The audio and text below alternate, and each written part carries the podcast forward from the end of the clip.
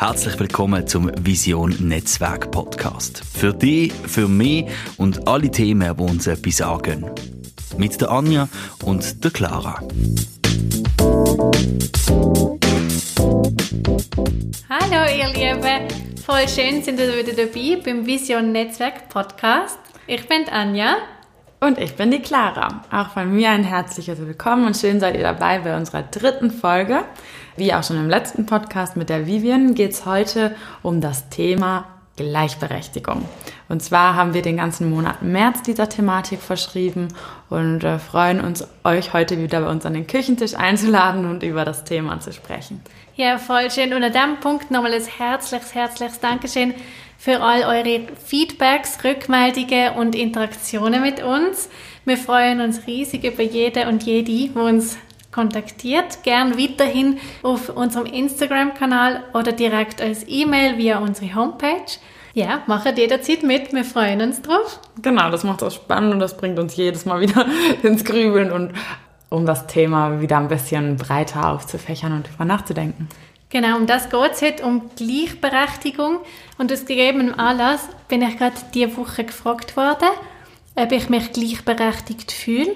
Schon mit dem Hintergedanken, mich zu fragen, wo denn nicht. ähm, es war eine offene Frage und eine interessierte. Und meine erste Reaktion war, nein, fühle ich mich nicht.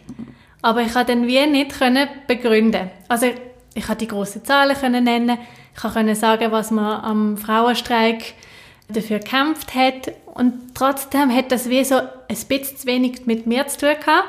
Und darum richte ich jetzt heute auch die Frage an Clara und dann im Nachhinein natürlich an euch draußen. Fühlen wir uns gleichberechtigt? Oh. Fühle ich mich gleichberechtigt? Ähm, wow, Hammerfrage. Würde ich gerne, glaube ich, ein bisschen bis zum Ende des Podcasts pausieren, weil, wie du auch sagst, man bezieht so Thematiken oft nicht so richtig auf sich, sondern man pauschalisiert das immer ein bisschen in der Gesellschaft. Mhm. Also bin ich jetzt gespannt, worüber wir uns jetzt austauschen und ob ich die Frage dann vielleicht am besser am Ende des Podcasts beantworten kann, wenn das okay ist. Klar, weil die Ratlosigkeit, die wir jetzt auch haben und die ich sicher auch hatte dort, ist wahrscheinlich der Punkt, wieso man aufhört darüber reden. Weil jetzt wird es ja, vielleicht sein, sogar ja. unangenehm, weil wir uns überlegen, an was liegt es. Wo sind die Punkte und wo hat es vielleicht Glaubenssätze um und wo uns eingeblüht sind oder wo wir so verankert haben, dass wir jetzt die hinterfragen Absolut, ja. Ich habe einen passenden Spruch dazu rausgesucht, ähm, wo vielleicht ganz gut dazu passt. Und zwar ging es da um die Idee, wie viel wir selber eigentlich beitragen an das Thema äh, Gleichstellung und wie viel vielleicht von außen, natürlich von einem gesellschaftlichen Punkt kommt. Und du heißt das von einer Theologin. Und es war in Bezug zu diesem Film Die göttliche Ordnung. Und zwar wurde da gesagt, gegen die göttliche Ordnung spricht, dass Männer sich an die Stelle von einem Gott stellen. Und da sprechen wir ganz klar über die Vergangenheit und darüber, dass sich Männer den Frauen höher positioniert haben. Aber, und da zitiere ich wieder, es spricht auch dagegen, dass die Frauen dies damals zugelassen haben. Ja, krass. Und wenn man drüber nachdenkt, dann ist es natürlich so, ja, die hatten keine andere Wahl und so. Aber wenn wir das auf den heutigen, auf die heutige Zeit drehen, dann gibt es immer noch Alltagsfälle. Ich weiß nicht, ob es bei dir auch so ist, aber bei mir, wo ich ganz klar sage, ah ja, das hätte ich eigentlich auch anders machen können oder das hätte ich auch fordern können oder dafür sollte ich einstehen, weil es ist mir schon bewusst. Oder das ist halt einfach so. Und jetzt auch, wenn wir gerade von der göttlichen Ordnung, von dem Film schwätzen, mhm. dort ist ja das als ein Zitat genommen worden, der Titel, weil dort geht es ganz krass ums Frauenstimmrecht, um die Einforderung, dass man es wenn haben. In der Schweiz. In der Schweiz, muss ja. man sagen. Und das ist sehr erschreckenderweise noch überhaupt nicht lang her. Und dort hat man als Hauptargument genommen, dass das gegen die göttliche Ordnung verstoßt, weil Frauen sind für das Daheim, fürs Softe, fürs Interne verantwortlich, für Familie. Männer sind fürs Repräsentative ähm, zuständig. Und wenn man das anfängt zu rütteln, dann, dann wird die Ordnung kaputt. Dann geht wirklich die göttliche Ordnung kaputt. Und wir finden das jetzt erschreckend und absurd. Ja. Aber wahrscheinlich gibt es ganz viele Sachen, wo wir heute so denken. Und wenn wir jetzt mal ein bisschen reinschauen, dann wird es klar, dass das auch nicht ganz so eindeutig ist. Nein, überhaupt nicht. Und ich muss jetzt auch gestehen, also ich habe den Film leider immer noch nicht geguckt. und äh, es ist auch ein Appell an mich selber, den nochmal zu schauen, weil ich habe schon viele ähm, Rezensionen drüber gelesen und auch haben mir tatsächlich schon viele Frauen erzählt und auch Männer, wie toll der Film ist, weil er wirklich mal widerspiegelt, wie die Thematik in der Schweiz ist. Und das ist einfach wirklich nochmal ein spezieller Fall, weil die Schweiz eben doch noch relativ langsam ist, was das Thema angeht oder in der Vergangenheit auch im Vergleich zu anderen Ländern eher langsam vorangeschritten ist. Das stimmt und für mich ist eine große Überraschung daran gewesen, dass in diesen Gruppierungen von Frauen, die gegen das Stimmrecht gekämpft haben, es haben ja viele Frauen dagegen gekämpft mhm. und das ist auch etwas in der Gleichstellungsfrage, dass Frauen gegenseitig nicht solidarisch sind und sich Sachen blockieren und ähm, sagen, nein, wir wollen das gar nicht für alle. Und dass dort die Frauen, die am krassesten dagegen gekämpft sind, sind eine hohe Gesellschaftsschicht, intelligente und bildete, sind Ärztinnen, Apothekerinnen, Juristinnen. Und was meinst du, warum waren die so dagegen? Ich glaube, dass die wie durch ihre Männer sowieso schon haben können politisieren. Sie sind ein Netzwerk gewesen, sind wir wieder beim Netzwerk. Mhm. Sie sind so gewesen und haben sich so können engagieren. Und mhm. ich glaube, dass sie das sagen sie zumindest auch in der Argumentation, dass sie wie haben wollen verhindern, dass Frauen, wo sie als weniger wert gesehen haben, so ihre Köchinnen, Putzfrauen, Kindermädchen, mhm. dass die wie das Stimmrecht nicht kriegen, dass sie effektiv unsere Gesellschaft nicht aufrütteln können. Aber es ist ja Wahnsinn, dass jemand einfach um anderen zu schaden, selber auf sein Recht ähm, verzichtet, weil ich meine, mhm. klar, die konnten am gesellschaftlichen und politischen Leben teilnehmen, einfach durch ihren Mann durch, weil sie ihre Männer so beeinflusst und bearbeitet haben, aber sie konnten ja trotzdem nicht selber ins Wahllokal gehen und für Sachen einstehen, wo man nicht der gleichen Meinung war mit dem Mann. Ja, krass. Und äh, also, mir hat es einfach die Augen geöffnet, weil ich immer das Gefühl habe, das ist das Problem, wo Leute haben, die weniger gebildet sind oder die von einer anderen Gesellschaftsschicht kommen. Und das ist sehr eine elitäre Einstellung, aber man, man schiebt sich darum auch so von sich weg. Ja. Und dann hat man eben so den Aufruf zu dieser Solidarität. Ja, genau, den haben wir beim letzten Mal schon angesprochen, äh, den Aufruf, solidarisch zu sein. Ja, also ich finde, also ich bin immer wieder äh, ratlos, wie, wie man das einfach so entstehen lassen kann und wie man sowas auch unterstützen kann. Aber wie bei allen Sachen steckt man ja nicht drin, wie es damals war. Und wir müssen uns darauf fokussieren, wie es heute ist. Und da haben wir, habe ich im Vorfeld auch noch was anderes nachgeschaut. Und zwar habe ich in der NZZ oder haben wir beide tatsächlich in der NZZ gelesen, weil Anja hat mir den Artikel gezeigt, waren Fakten von der Bill und Melinda Gates Foundation. Die setzen sich ja sehr stark für diverse Themen ein. Ähm, Gleichberechtigung ist ein ganz großes. Und in Bezug auf äh, Gleichberechtigung und Gleichstellung von den Geschlechtern haben sie eine Studie angelegt, wo 51 Indikatoren ermittelt wurden.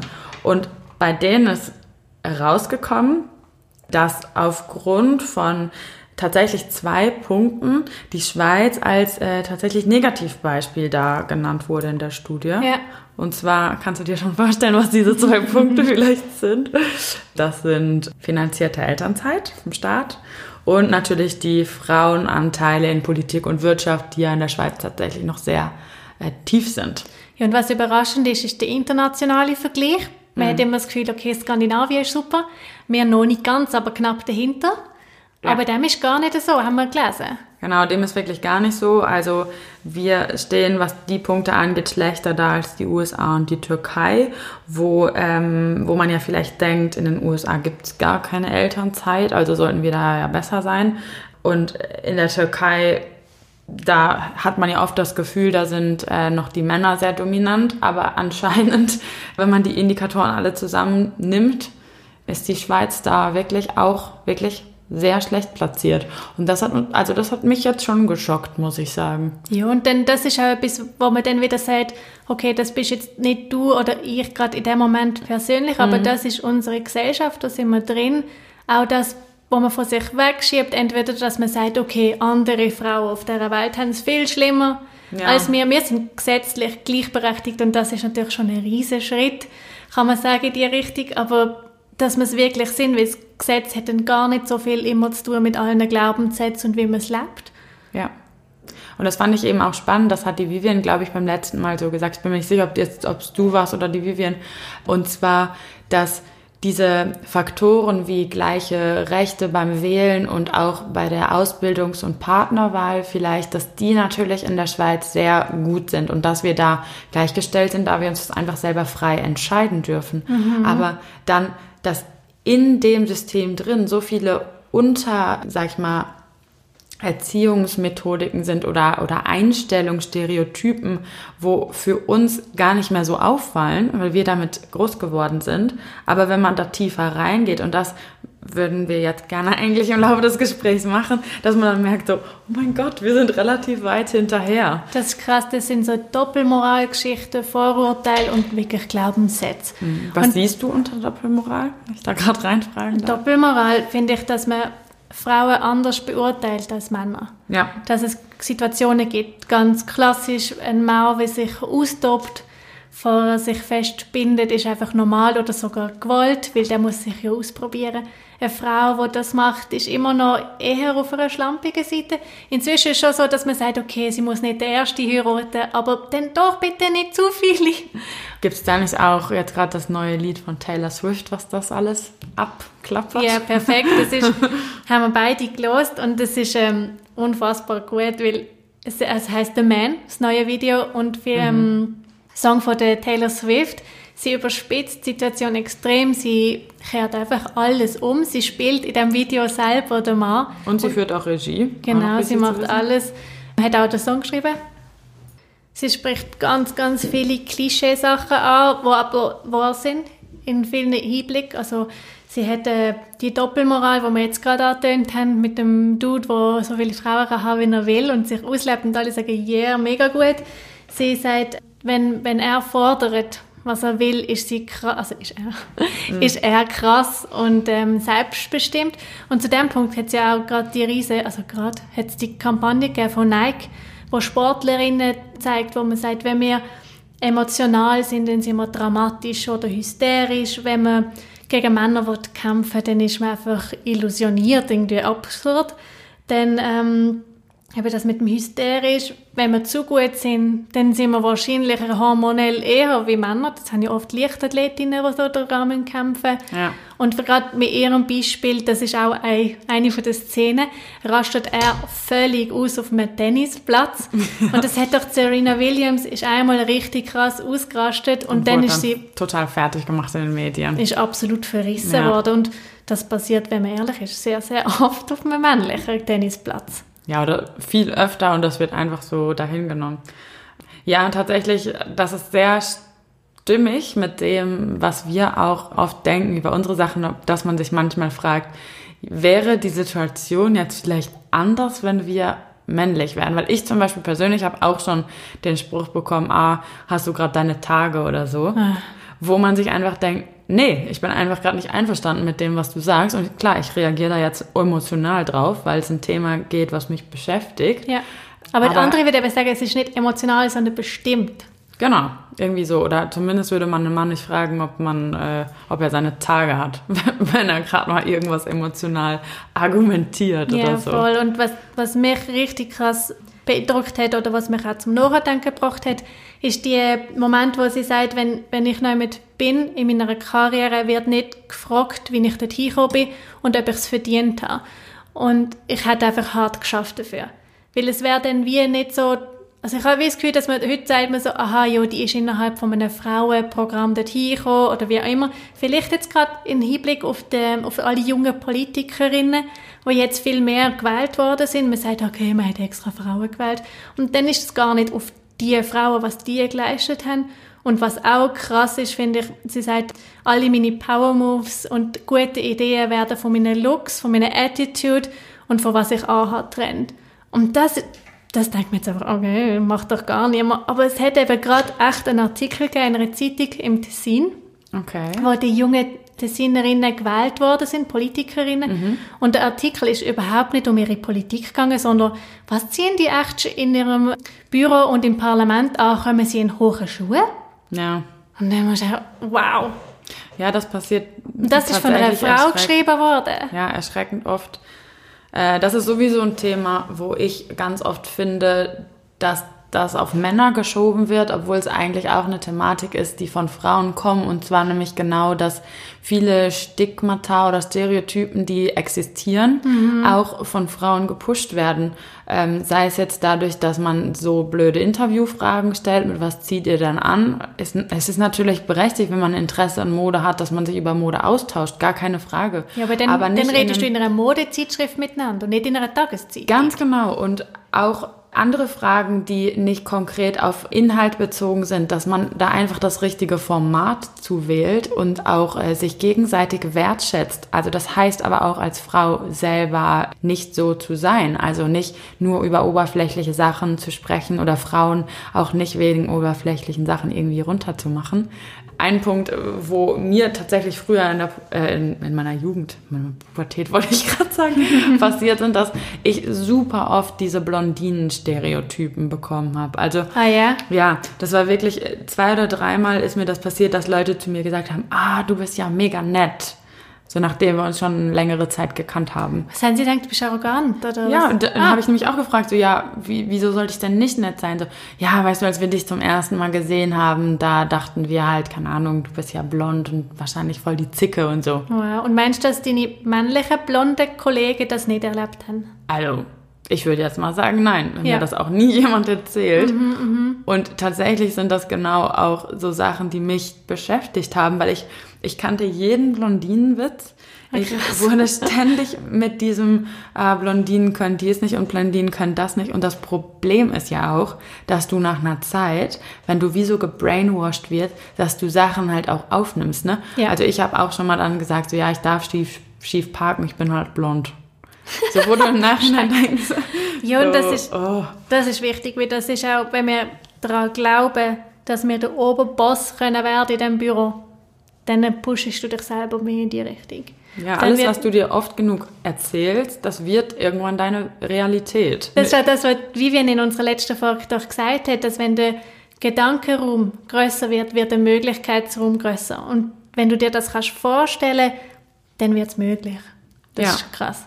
Und vor allen Dingen auch, wenn du andere natürlich auch ermutigst. Also sind ja immer die zwei Sachen, dass man sich selber Dinge eingesteht und dann machen möchte, aber auch, dass man andere ermutigt, das zu tun und da wieder auch wieder mal zurückzuschauen, was mache ich denn auch mit anderen Frauen mhm. oder aber auch als Männer, wie unterstützt man andere Frauen, aber natürlich auch, wie unterstützt man andere Männer im Denken und in der Einstellungsweise zu bestimmten Thematiken. Ja, wie können wir insgesamt am Schluss dann zusammen weiter, und um das geht wenn ja. wir doch gerade schon in dieser Arbeitsthematik drin sind, mhm. dann äh, habe ich drei Standardsprüche und Glaubenssätze aufgeschrieben und ich voll gerne mit dir darüber reden. Spannend. Also Nummer eins ist, Sie können alles haben, mit Sie offensichtlich Frauen gemeint, wenn sie sich einfach genug für ihre Karriere engagieren, durchbeissen und go. Was meinst du dazu? Ähm, und das also es inkludiert die ganze Karriere, inklusive Familienzeit. Also lies nochmal vor, Sie können alles sie haben. Sie können alles haben, wenn Sie sich einfach genug für Ihre Karriere engagieren. Bis.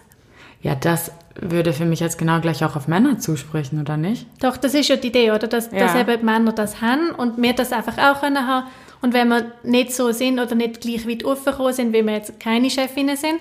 ah, dann haben wir es wie nicht stark genug probiert. Genau, dann hast du einfach nicht genug gekämpft. Ja, finde ich natürlich Quatsch. also, nee, jetzt mal Spaß beiseite. Natürlich, klar, man muss, man muss arbeiten und man muss äh, schaffen und es wäre natürlich super toll, wenn wir die gleichen Positionen einnehmen könnten wie die Männer. Mhm. Nur leider ist es in dieser Gesellschaft einfach noch nicht möglich und mit dieser Gesellschaft meine ich tatsächlich auch nicht nur die Schweiz, sondern auch grenzübergreifend weiß ich, dass es in Deutschland und äh, auch in Italien und Spanien und wahrscheinlich auch in Skandinavien, da braucht es erstmal politisch und gesellschaftlich einen Treiber, der auch in die richtige Richtung rekrutiert, der in die mhm. richtige Richtung Chancen gibt. Es braucht ganz klar auch Role Models, die das auch schon vorleben. Ja, ganz weil wichtig. Ansonsten gehst du da auch nicht hin und auch ein wichtiger Punkt, äh, was mein absolutes emotionales Thema in diesem ganzen, in der ganzen Thematik ist. In der Schweiz wird es einfach nicht unterstützt, dass Frauen Karriere machen, weil das Zusammenbringen von Familie und Karriere ist super schwierig. Ist fast nicht möglich. Also zu einem gewissen Grad ist es wirklich schwierig. Und das sehe ich auch extrem, so dass die Generation vor mir Chefin geworden ist zum ersten Mal und dass die aber sehr, sehr bewusst auf Familie haben müssen verzichten. Sie haben sich sehr krass männliche Strukturen angeeignet, ihres Auftreten, was auch immer, und haben so das erste Mal Erfolg gehabt. Aber es ist wie, das ist nicht mehr das Role Model, das heute gefragt ist. Ich möchte es nicht. Ja. Mein Umfeld auch nicht unbedingt. Und ich meine damit auch, mein männliches Umfeld findet das komisch. Meins auch, ja. Also vielleicht zurück, um auf deine Frage zu kommen. Sie können alles haben, würde ich sagen, in der Theorie ja. In der Praxis, in der gelebten Praxis leider oft nein. Ja, und vielleicht ist das der, der Punkt zwei, wo, wo uns dort näher helfen kann. Das heißt, sicher alles haben, einfach mit dem richtigen Partner an der Seite. Das heißt, such dir halt einen Mann an deiner Seite oder eine Partnerin offensichtlich, wo nicht sexistisch ist, wo für Gleichberechtigung ist, musst du halt einen suchen, wo modern ist. Blix. Ja. Tatsächlich, also ich muss mal noch kurz drüber nachdenken. Ne? Ich glaube, dem würde ich zustimmen. Ich glaube nämlich tatsächlich, dass wenn man in einer Partnerschaft ist, wo der, sage ich jetzt mal in meinem Fall, ich bin eine Frau und ich, mein Partner ist ein Mann, ähm, dass wenn mein Partner mich nicht unterstützen würde, erstens würde mich das verunsichern in mhm. meiner Idee und in meiner Weltvorstellung, weil ja. ich natürlich sehr hohe Stücke auf die Meinung von meinem Partner äh, lege oder dass es mir sehr wichtig ist, was er von, davon denkt und als Familie möchte man ja auch in die richtige Richtung gehen. Und wenn ich da jemand hätte, der mich bewusst oder unbewusst klein halten würde oder mir auch genug Argumente nennen würde, warum der Weg, den ich lieber einschlagen würde, vielleicht der falsche ist, mhm. ähm, also keine Ahnung, potenzielle Argumente könnten da ja sein, ich verdiene mehr Lohn oder ich habe gerade die Stelle oder in meiner Entwicklung oder hier und da, denke ich, dass man das bei der Partnerwahl ganz sicher beachten muss. Klar, also ich würde dir voll zustimmen. Also ich habe auch einen Partner an meiner Seite, wo, wo dem so zustimmt und ich hätte mir auch keinen anderen ausgewählt.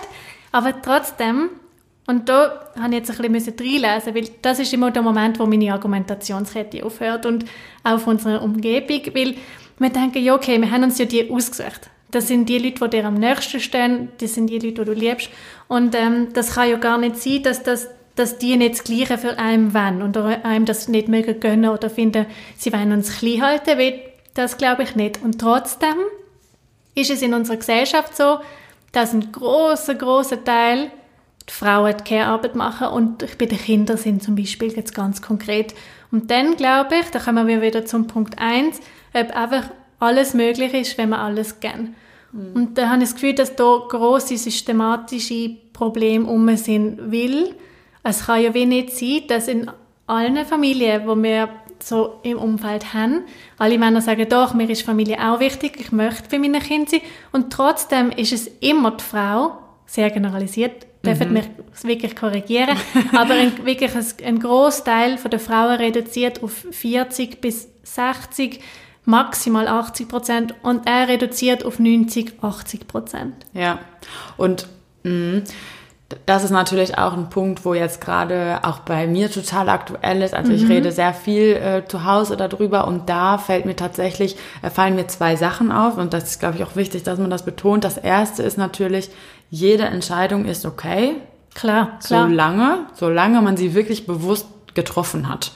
Und da komme ich direkt zum zweiten Punkt. Ich glaube, bei vielen Beziehungen scheitert es echt daran, dass man, dass man sich im Vorfeld mal darüber austauscht und man darüber spricht und auch erstmal selber sich Zeit gibt, als Frau oder als Mann mal darüber nachzudenken, wie sieht man sich? Wie wichtig ist einem Karriere? Wie wichtig sind einem Kinder? Mhm. Was sind vielleicht auch Karriereziele? Weil es möchte nicht jeder von uns Chef werden. Ja, ja, es klar. möchte auch nicht jeder von uns eine Firma gründen. Zum Glück gar nicht. Äh, nicht zum Glück, sonst wäre sähe unsere Gesellschaft ein bisschen anders aus. Aber dass man sich das auch vorher mal ähm, überlegt, weil Je nachdem ist es in einer Partnerschaft, wäre es eigentlich total normal, dass vielleicht auch der Mann sagt, du, ich bin mit meiner Expertenrolle in einer Spezialistenfunktion super happy. Ja. Und die Frau sagt, du, ich bin eher der Generalist und möchte eigentlich in eine Führungsposition gehen. Oder auch andersrum. Und das muss man halt einfach vorher mal besprechen. Und mir ist es tatsächlich auch aufgefallen, dass viele Paare sich diesen Diskussionen erst stellen, wenn vielleicht schon ein Kind da ist mhm. oder wenn man auch vielleicht schon geheiratet hat oder wenn es vielleicht auch einfach schon zu spät ist, weil sich bestimmte Strukturen über die Jahre schon so eingebürgert haben in der Beziehung, ja. dass es halt schwierig ist, da rauszukommen. Ja, ich, ich würde dir auf jeden Fall zustimmen, im Moment, dass man ähm, sich in jede Richtung entscheiden kann und da meine ich überhaupt nicht verwerflich, wenn eine Frau sagt, sie möchte 100% daheim bleiben. Ja, wirklich nicht. Völlig als okay. Aber es muss eine freie Entscheidung sein. Und zurzeit glaube ich, dass es keine ist. Weil einerseits von Arbeitgeberseite, wir hören oft, ja, Männer würden gerne mehr reduzieren, aber die Arbeitgeber sagen nein. Muss ich sagen, okay, wenn alle Männer das fordern, dann kann es nicht mehr gehen, dass man es nicht macht. Yes. Das ich ist wirklich das nicht möglich. Und wenn, das ist wie wenn man sagt, ah, ich kann nicht wählen, weil ich allein bringe eh nichts. Ja, wenn das 100 Leute yeah. sagen, ja, genau. genau. Und das genau. finde ich, da, danke, dass du es sagst, weil das ist mein Punkt, den ich gefühlt, wirklich gefühlt jeden Tag zu irgendjemandem sage. Das ist so ein Standardargument von, von wir, der Gegner. Ja, wir sind, wir leben in einer Gesellschaft, wo wir wirklich alles durchsetzen können, wenn wir, wenn wir das einfach machen. Wenn eine ganze Generation von Männern fordert, sie möchten weniger arbeiten und trotzdem äh, oder flexibler Führung, oder flexibler und trotzdem Führungsposition haben oder trotzdem überhaupt die Möglichkeit haben. Strukturen neu denken. Genau. Äh, und wenn die Männer das fordern und wenn die Frauen aber auf der anderen Seite auch in der Beziehung fordern, hey, ich möchte arbeiten mhm. äh, und dem Arbeitgeber auch sagen, ich komme nach der Mutterschaft zurück, aber ich möchte, ich muss irgendwie, weiß ich nicht, sechs Monate stillen, weil das gehört für mich zur Familie dazu. Yeah. und auch das Weltbild erschaffen und sagen, Karriere und Familie ist auf jeden Fall miteinander kombinierbar, dann können wir damit die Gesellschaft formen. Voll. Und was ich jetzt auch gerade noch von Arbeitgeberseite kenne, ist ein Chef, der sagt, ich finde es super, Mütter einzustellen, wie die sind super im Multitasking, die sind gut im Krisenmanagement, die arbeiten effizient. Aber es tut mir leid, ich kann nicht noch mehr Mamis einstellen, weil die fallen so oft aus, wenn Kinder krank sind. Ja, so ein Scherz. Aber also, das, ist, das ist verankert in unserer, in unserer ja, Gesellschaft. Aber ich meine, das ist so ein krasser Stereotyp, weil wenn ein Vater also wenn einfach ein Vater seine Vaterrolle wahrnimmt, dann kann der auch multitasken, dann kann der auch mehrere Sachen gleichzeitig stemmen und ist flexibel im Kopf. Und der sollte dann genau gleich oft ausfallen wie die dazugehörige ja, Mutter. Klar, also, das ist, äh, dort kommen wir mal zum Punkt, wenn man eine ältere Zeit hätte, wo es wie klar ist, dass er gleich viel oder zumindest einen grossen Teil von der Zeit kann und ausfällt, dann hat man wie auch kein Risiko mehr, eine junge Frau anzustellen, im Gegensatz zu einem jungen Mann, weil beide könnten ausfallen. Das ist ja auch immer noch ein Argument. Ich möchte lieber nicht zu viele Frauen um die 30 haben, weil du weißt nie, wenn sie weg sind. Mm. Und also biologische Sachen kann man nicht ausschließen. Das ist jetzt einfach so. Aber ja, es ist einfach nicht eine generelle Sache, die man so muss machen, wie es schon immer war. Da muss ich auch sagen, da habe ich eine witzige Story, die überhaupt nicht witzig ist, wenn man drüber nachdenkt. Und zwar, ich will jetzt nicht genau sagen, welcher Arbeitgeber, aber ein äh, Schweizer Arbeitgeber von mir ähm, hat einen, ein, ein männliches Mitglied der Geschäftsleitung mal äh, zu mir gesagt, Clara, wenn, ähm, wenn wir in Deutschland wären und du hättest dich bei uns beworben, hätte ich dich nicht eingestellt. Einfach schon mit dem Wissen, dass du in, einer Gebär, in einem gebärfähigen Alter bist und in, der Deu in Deutschland ist ja so ein viel längerer Mutterschutz ja. äh, und Elternzeit. Ähm, da hat er gesagt, das würde sich für mich dann wirtschaftlich nicht rentieren, dich ja, einzustellen. Den krass zum Risikofaktor. Genau. Und in der Schweiz dadurch, dass du natürlich viel eine reduziertere, gesetzlich vorgeschriebene Mutterschafts Mutterzeit hast, mhm. ist die Gefahr halt nicht so hoch, weil du theoretisch könntest du ja, ich glaube, 14 Wochen ist ja Mutterschaft, ja. könntest du dann nachher fristlos entlassen werden. Du kannst entlohnt werden, wenn du, wenn du nachher nicht ähm, die gleiche die Prozentzahl gleiche zurück, genau. Nimmst, oder? Ja, genau, das, so ist es. Und da denke ich mir halt schon, das ist doch abstrus, oder? Ja, also das ist krass. Natürlich versteht, wenn man alle Emotionen rausnimmt, versteht man das natürlich aus einer wirtschaftlichen Perspektive. Klar, Klar ist das ein personaler Ausfall, der kommt, ähm, wo Geld kostet. Ja, verstehe ich. Auf der anderen Seite leben wir in einer Gesellschaft und in einer Gesellschaft sollte es in der Lage sein, ähm, gesellschaftlichen Wachstum, der wichtig ist, weil sonst stirbt man halt einfach aus, aufzufangen und es gibt ja schon ganz viele andere Länder, die das wunderbar regeln. Ja, und jetzt, wenn du gerade wirtschaftlich sagst, dann verstand ich gewisse Sachen trotzdem nicht, weil inzwischen bilden wir Frauen so krass aus. Die Hälfte der Leute, die Matura machen oder studieren, sind Frauen. Mhm. Wir haben super ausgebildete Frauen, die, die ins Arbeitsleben starten. Das kostet Milliarden für unser Land. Und ja. dann verunmöglicht oder verschwert, verschwert sagt man nicht, verunmöglicht oder erschwert. erschwert, ja. erschwert man Frauen in dieser Karriere zu bleiben. Ja. Und ich war auch letztens bei einem Vortrag, mhm. tatsächlich, wo es ähm, um die Thematik Diversity und Inclusion geht, ist ja im Endeffekt nichts anderes als die Gleichberechtigungsfrage in der Schweiz. Einfach nur, dass man dann nicht sagt, es geht nicht nur um Männer und Frauen, sondern es geht natürlich auch, auch um andere Transsexuelle, was weiß ich, einfach generell alles, was um Inklusion. Ab, es geht um alles, was von der Norm abweicht. Ähm, und da, Aber Frauen weichen nicht von der Norm ab. Ja, und das ist ja so spannend, dass das trotzdem unter einem ge gesammelt wird. Und da ging es um die politische Debatte, die da zu der Zeit, ich glaube, es war vor, ich, vor ein paar Monaten, also im letzten Jahr war es noch gelaufen ist, wo es darum ging, dass ein hoher Fachkräftemangel in der Schweiz ist ja. und wie man das lösen kann. Und ein Lösungsansatz, der tatsächlich auch wirklich, glaube ich, der aktuelle Lösungsansatz ist, das, ist, dass man darüber nachdenkt, wie holen wir uns Experts aus dem Ausland, um diesen Fachkräftemangel zu deckeln und wie ähm, schaffen wir Strukturen für diese Experts, dass das möglich ist. Oh, und dann bin ich echt fast vom Stuhl gekippt, weil ich dachte mir, ja, wie wäre es, wenn wir erstmal die Thematik angehen, dass wir die Fachkräfte, die in der Schweiz sind, dass wir denen, und das sind nämlich die Frauen, die dann mhm. nämlich in Mutterschaft gehen und auch dort lange bleiben, wie wäre es, wenn wir denen denn die Rahmenbedingungen erleichtern, dass wir die bei uns in der Gesellschaft besser integrieren und dass wir es generell Familien einfacher machen, Karriere und Beruf unter einen Hut zu bringen. Viel flexiblere Arbeitsstruktur braucht und Genau, und Kinderbetreuung ja. und, und, und Support, weil ich bin absolut dafür, dass man Ex oder Fachkräfte aus dem Ausland holt, wenn man zu wenig hat, auf, also auf jeden Fall. Ja, ja. Aber ich bin doch dafür, dass man erstmal sich äh, Gegebenheiten aus dem Inland anguckt und die verbessert, wenn die Fachkräfte da sind. Ja, klar. Weil ich meine, wir bilden so viele Spezialisten und Experten aus. Wir haben so viele Hochschulabsolventen und Uni-Absolventen. Ähm, unser Bildungsgrad ist so groß in der Schweiz. Also und trotzdem bin, haben wir dort Lücken nachher.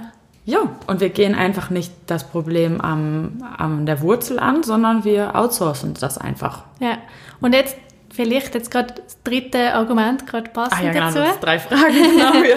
nein, nein, das passt perfekt. Wir können alles haben oder Sie können alles haben, wenn wir die richtige Reihenfolge wählen. Okay. Und damit ist doch gemeint, gib zuerst Gas, mach deine Ausbildung, mach so und so viele Jahre, schau, dass du auf eine höhere Etage kommst, mach eine Familienpause, aber ja, nicht zu lang. Mhm. Und dann komm sofort wieder zurück. Mhm. Das ist sehr, sehr krass gemeint auf eine, auf eine Struktur, wie sie bis jetzt herrscht. Und es ist die Struktur an Karriere, wo wir heute immer noch sehr geradlinig sehen, wo es eine Zeit kommt, wo es selbstverständlich ist, dass er Karriere macht und muss. Ja. Es ist ja auch nicht so, dass alle Männer das freiwillig gemacht haben, die Versorgerrolle, und Frauen daheim sind.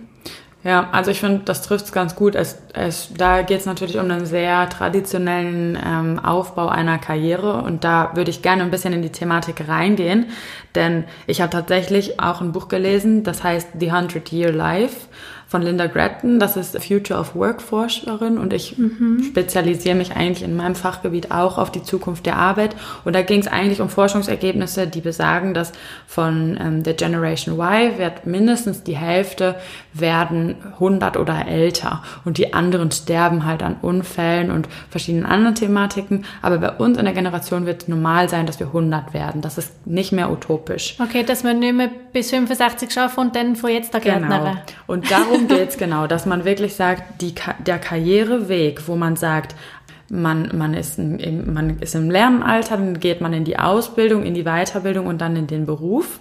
Die wird es in ein paar Jahren nicht mehr geben. Und zwar, weil wir so alt werden, dass unsere Rentenzeit, wenn wir das so halten, wie es jetzt ist, eigentlich quasi gleich lang ist wie unsere Erwerbstätigkeit und sich das nicht mehr rechnet. Mhm. Für sich selber nicht, aber auch nicht für den Staat. Das heißt, es läuft eigentlich zu so einer zirkulären Wirtschaft und das ist auf den Menschen oder auf das Individuum bezogen, wo man sagt, sagt, man muss den ganzen Prozess von Ausbildung und Beruf wie in so einer Endlosschleife laufen lassen. Das heißt, man macht eine Ausbildung, dann arbeitet man. Dann macht man vielleicht nochmal eine Weiterbildung, arbeitet nochmal. Dann wechselt man vielleicht mal das Gebiet. Mhm. Und dann, ganz wichtiger Punkt, die Rente, die man normalerweise dann nach 65 bezieht, was ja auch eine Atempause ist für den Menschen, die muss man wie vorziehen. Dass man wirklich sagt, man zelebriert diese Sabbaticals oder einfach mal ah, okay, diese Karrierepausen cool, ja. im Vorfeld, um halt ähm, den Erschöpfungsgrad, den wir kriegen von zu viel Arbeit und zu viel Stress vorzubeugen. Ja, das habe ich noch nie gesehen, dass man das macht, wie so eine Rente vorzu, dass man so gesagt hat, ey, wir arbeiten das ganze Leben auf die Rente hin. Mhm. Ich habe das mehr gesehen, dass wir in unserer Gesellschaft einfach crazy viel wollen und unbedingt die Pausen brauchen in Thailand am Strand, nee, weil wir es nicht aushalten sonst. Es geht wirklich darum, dass wie wenn unser Leben ist wie so eine, wenn, wenn man so guckt, ist es wie so ein Zahnputz, Zahnuhrglas, wo so Sand drin ist. Ja, yeah, Sanduhr. Das, genau, dass einfach die Energie von uns, auch die mentale und geistige Gesundheit halt abnimmt, wenn man zu viel Zeit auf, auf, auf Arbeit und, und Karriere setzt. Ja. Dann geht einfach unser Stresslevel geht einfach hoch und das schadet einfach unter unserer mentalen Gesundheit. Und das heißt, wenn man sagt, wir werden wahrscheinlich im Schnitt 10 bis 20 Jahre länger arbeiten als die Generation vor uns, wird natürlich auch die mentale Gesundheit oder generell diese Pausenzeiten, die dann kommen, auf die man sich wie immer freuen kann, die werden natürlich wahnsinnig weit nach hinten geschoben. Yeah. Das heißt, um gesund zu bleiben und arbeitsfähig zu bleiben, wird das in Zukunft normal sein oder viel normaler werden, dass man wirklich mal zwischen, äh, zwischendrin in seiner Karriere gesagt, hey, wir machen jetzt mal ein Jahr eine Auszeit. Und man muss das auch nicht mehr belegen. Man muss in seinem Lebenslauf auch keine Lücken füllen, sondern es ist dann einfach normal. Das ja. macht man einfach so. Jetzt habe ich zu dem wie zwei Sachen. Das eine ist, finde ich super, dass man auch die bewusste Pause kann einplanen kann. Und das ist auch etwas, wo man sagt, okay, man kann auch wirklich eine Auszeit nehmen, sagen wir, mit Kind die ersten drei Jahre daheim bleiben. Und das ist nicht dein Karriereknick vom Jahrtausend, genau. sondern du kannst dich zuerst aufs eine fokussieren, weil Multitasking hat noch nie für alle perfekt funktioniert. Und das andere ist, ähm, was ich jetzt dich will eigentlich noch fragen, in dieser flexiblen Sache, haben wir ja immer noch unsere starre Biologie drin. Ja. Jetzt Zeitpunkt für Frauen, mhm. und das ist explizit Frauen, ist halt am idealsten oder auch nur möglich zwischen 25 bis 35, maximal 40, sagt man biologisch. Also theoretisch könnte man ja ein Kind kriegen, wenn man seine Periode kriegt, was ja heutzutage irgendwie schon teilweise mit 13 ist oder so. Ja, klar, aber jetzt so, genau, wenn man schon ja. davon ausgeht, dass, dass junge Frauen noch eine Ausbildung machen, dann sind mm. sie vielleicht 20. Wenn man studiert, bist du Ende 20. Und ja. dann solltest du in dem Moment deine Power Moves machen und die krasseste Karriere hinlegen für 10 Jahre und dann merkst du, shit. Ja, und das ist wirklich, ich habe sie jetzt sehr weit ausgeholt, um deine Frage zu beantworten, aber die Frage ist ja, sollte man die Karriere einfach geradlinig machen oder so, wie du es genannt hast.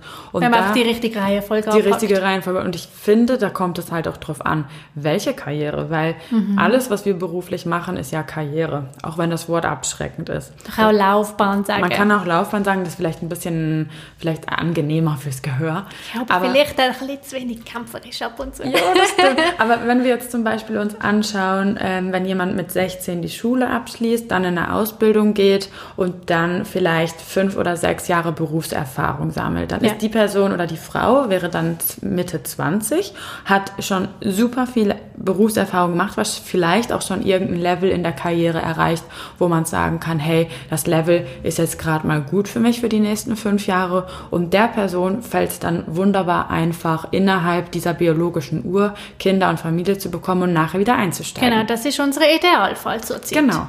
Das Problem ist aber, dass, oder das ist natürlich auch toll, dass in der Schweiz entscheiden sich ja ganz, ganz viele ähm, Schulabgänger dafür, ähm, eine universitäre oder eine Hochschullaufbahn zu nehmen. Und bei dieser Karrieremöglichkeit bist du schon mal aus Prinzip drei bis vier Jahre länger in der Schule und studierst dann mal locker noch fünf bis sechs Jahre, mhm. je nach Beruf noch viel länger, wenn du zum Beispiel entscheidest, dass du Ärztin werden möchtest oder Juristin oder irgendwie. Oder so Sabbatical-mäßig sagst, ich reise ein Jahr um die Welt. Genau, oder vielleicht noch einen Master und dann noch ein MAS in einer anderen Fachrichtung. Ja. Und dann, sorry, dann bist du einfach schon äh, Ende 20 und dann willst du noch eine Karriere anstreben und das geht doch gar nicht. Und dann sagst du vielleicht sogar, okay, ich, ich habe jetzt ein Baby bekommen und ich möchte das kleine Geschöpf gar nicht allein lassen. Ich möchte drei Jahre daheim sein. Und dann gehst du wieder in den Arbeitsmarkt, wo alle sagen so, mhm. wieso jetzt du kommst jetzt? Was hast, was hast eigentlich du schon vorzuweisen? Also lies nochmal die Frage vor, dann kann ich nämlich dazu dann jetzt noch eine Antwort geben. wir können alles haben, wenn wir die richtige Reihenfolge wählen. Und da würde ich jetzt widersprechen, oder würde ich sagen, nein, wir können alles haben, wenn wir uns im Vorfeld einfach Gedanken darüber machen, was wir haben wollen. Und ich glaube, dann kriegen wir das auch hin. Ich bin der festen Überzeugung, dass ja. wir die Strukturen so ausnutzen können, dass wir alles haben können. Egal, ob wir da irgendwelchen Karriereschritten, die in der älteren Generation verfolgt wurden, auch verfolgen. Ja, ich habe vielleicht noch, noch spannend, es gibt ein paar ähm, Forschungen dazu oder auch Statistiken, mhm. wo eben so ein bisschen auf den Unterschied jetzt in dem Punkt von Gleichstellung oder Gleichberechtigung reden, wo zeigen, was das mit Gleichberechtigung zu tun hat, der biologische Faktor von dem Kinder haben. Ja. Dass, dass Frauen sich sehr bewusst sind, dass sie der maßgebende Zeitpunkt sind.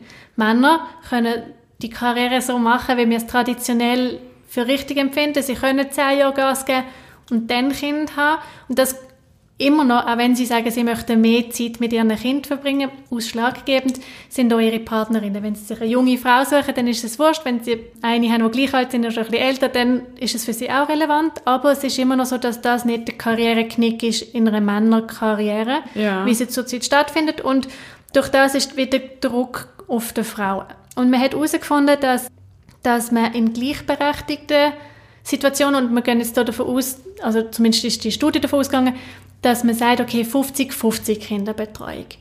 Mhm. Und im Gegensatz zu früher, wo klar war, er macht Karriere, sie ist daheim, hat er wie zu jedem Zeitpunkt gewusst, es ist ein liebender älterer Teil daheim, passt auf auf das Kind oder die Kind, erzieht es, geht an Eltern oben, packt den Kuchen fürs nächste Festchen, geht Gummistiefel posten oder was auch immer. Ja. Und jetzt, heute ist es eher so, dass dass zwar die Partner sagen, klar unterstütze ich meine Frau und es ist mir wichtig, dass sie Karriere kann machen und darum tun wir wie die Kinderbetreuung auslagern. Ja, stimme ich dir absolut zu. Und das Schöne finde ich an diesem Gedankengang von Linda Gretton ist auch, dass ähm, die Männer auch sich nicht mehr an diese starren Karrierevorschriften halten müssen. Mhm, nein. Also wenn wir uns das anschauen, dann ist es Männern genau gleich auch möglich zu sagen, ich mache jetzt mal ein bis zwei bis drei Jahre eine Auszeit, ähm, gehe dann entweder in die gleiche Karriererichtung oder gehe entwickle mich vielleicht auch mal woanders hin, weil genau wie wir Frauen uns oft wünschen äh, oder nicht wissen, was wollen wir machen, welche Richtung wollen wir gehen, geht es Männern genau gleich. Und deswegen muss ich sagen, freue ich mich total äh, darüber, in welcher Generation wir momentan leben, mhm. äh, auch in welchem Land, ganz klar. Ich habe das ist ja auch meine Wahlheimat, die Schweiz. Äh, ihr hört es ja an meinem deutschen Slang. Aber auch über die Zukunft, wie es kommt, weil ich arbeite jetzt auch in einem Bereich, wo ich immer wieder mitbekomme, dass mir Klienten sagen, ich bin noch gar nicht bereit, in Rente zu gehen. Mit mhm. 65, ich fühle mich noch so jung. Und die, die das auch als Chance sehen, nochmal was anderes zu starten. Und ich freue mich wirklich auch darüber, wenn sich die Welt dann wirklich so entwickelt, in, wie ich das gerade beschrieben habe, mit dieser, mit diesen, mit dieser Laufbahn, die eher rund ist, ja. dass man immer wieder sich selbst erfinden kann.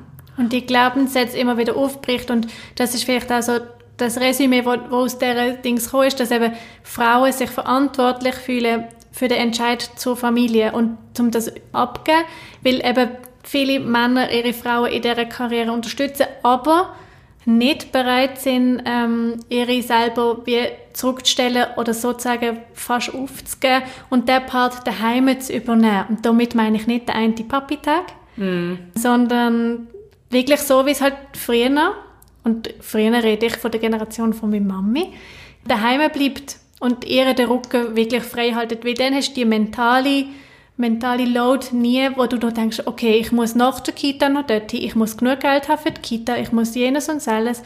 Weil du weißt dann, okay, der ist daheim einem Krankheitsfall, kollabiert ja unser Kita-System extrem. Ja, und darum hat man gemerkt, dass immer noch viel mehr Frauen sich verantwortlich dafür sehen. Und es ist das ist einfach wirklich noch nicht gleich, dass Männer das dürfen entscheiden oder Frauen das dürfen entscheiden. Und damit meine ich, Frauen sollen heute arbeiten, als hätten sie keine Kinder und sie sollten Kinder erziehen, als würden sie nicht schaffen. Und das wird effektiv so erwartet. Das Wort Rabenmutter gibt es, es gibt kein Wort Rabenvater. Ja. Man sagt bemuttern, es gibt kein Wort für bevatern. Und das ist so tief in unserer Sprache und in unseren Gedanken drin, dass man dort schon, auch wenn es weh tut und man das Gefühl hat, ah, doch, doch, ich bin gleichberechtigt, muss man sich schon immer mal wieder ein bisschen fragen, bin ich es wirklich in meinen eigenen Gedanken? Das geht kein bisschen darum, was einem der Partner entgegenbringt, sondern in seinen eigenen Wunschvorstellungen. Ja. Und da kommen wir auch direkt wieder eigentlich zu der Frage vom Anfang, wo ich ja nicht beantworten konnte und wo ich jetzt sagen würde, also fühle ich mich gleichberechtigt. Äh, ja, also tatsächlich glaube ich in meiner Beziehung, ja, weil bei der Beziehung bin ich 50 Prozent der Beziehung. Wir ähm, entscheiden die Thematiken sehr gleichberechtigt oder geben Themen aneinander ab, wo wir einfach sagen, das ist jetzt was, was ich dir gerne übergebe oder das ist was, was ich, was ich gerne selber entscheiden möchte. Mhm. Also in der Beziehung auf jeden Fall. Tatsächlich auch in meinem Heranwachsen. Aber was jetzt bei mir auch wirklich ganz deutlich wird, in der ganzen Frage Karriere und Familienplanung, ähm, fühle ich mich tatsächlich nicht gleichberechtigt. Ich glaube, ich glaube, da wäre es am besten, wenn wir noch einen Podcast zu dem ganzen Thema machen, weil da ist es tatsächlich so, als Frau hat man mehr Faktoren, die man berücksichtigen muss. Ja, auf jeden Fall. Und, Und wir leben immer noch in dieser Übergangsphase, ähm, wo es von der Gesellschaft oder auch von Führungspersonen in Unternehmen noch nicht so angenommen ist. Und da habe ich tatsächlich auch für mich noch keine Lösung gefunden, weil ich möchte gerne beruflich noch einige Ziele erreichen und habe noch keine Lösung gefunden, wie ich das mit dem Familienleben unter ein Haus bringen kann oder in ein Haus bringen kann. So. ja, ich habe ich hab die Lösung auch nicht und ich fühle mich dort auf jeden Fall vom System auch ein bisschen im Stich gelassen, weil ich nicht ganz weiß, wie darauf reagieren. Mich stört auch die Zahlen, wo ich weiß, dass Frauen weniger verdienen durch das. Man weiß, dass Frauen im Alter weniger Geld haben auf der Seite unter anderem auch, weil, weil Frauen ähm, als Großmami in Frühpension gehen, um ihre Töchter können in der Kinderbetreuung zu entlasten, um ihnen eine Karriere ermöglichen.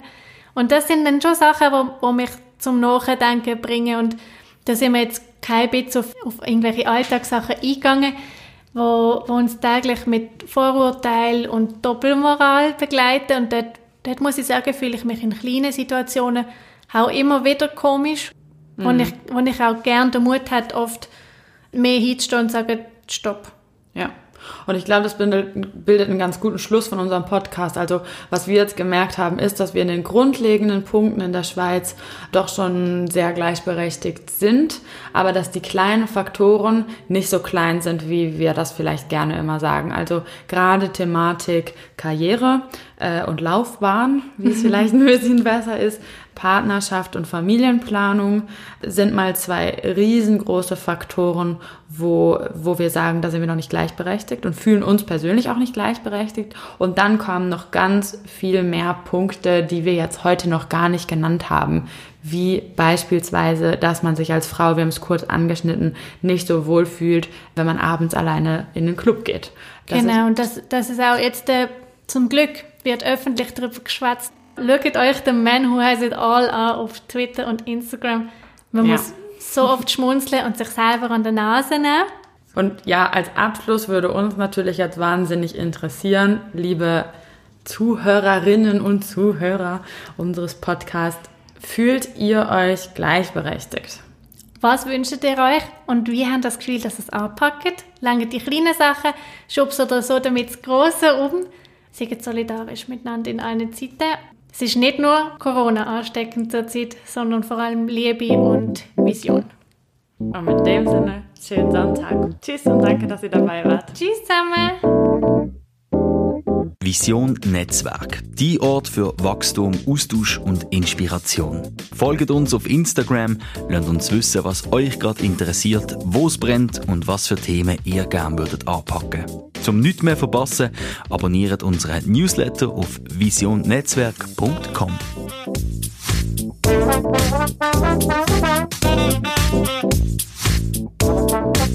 Thank you. Thank you.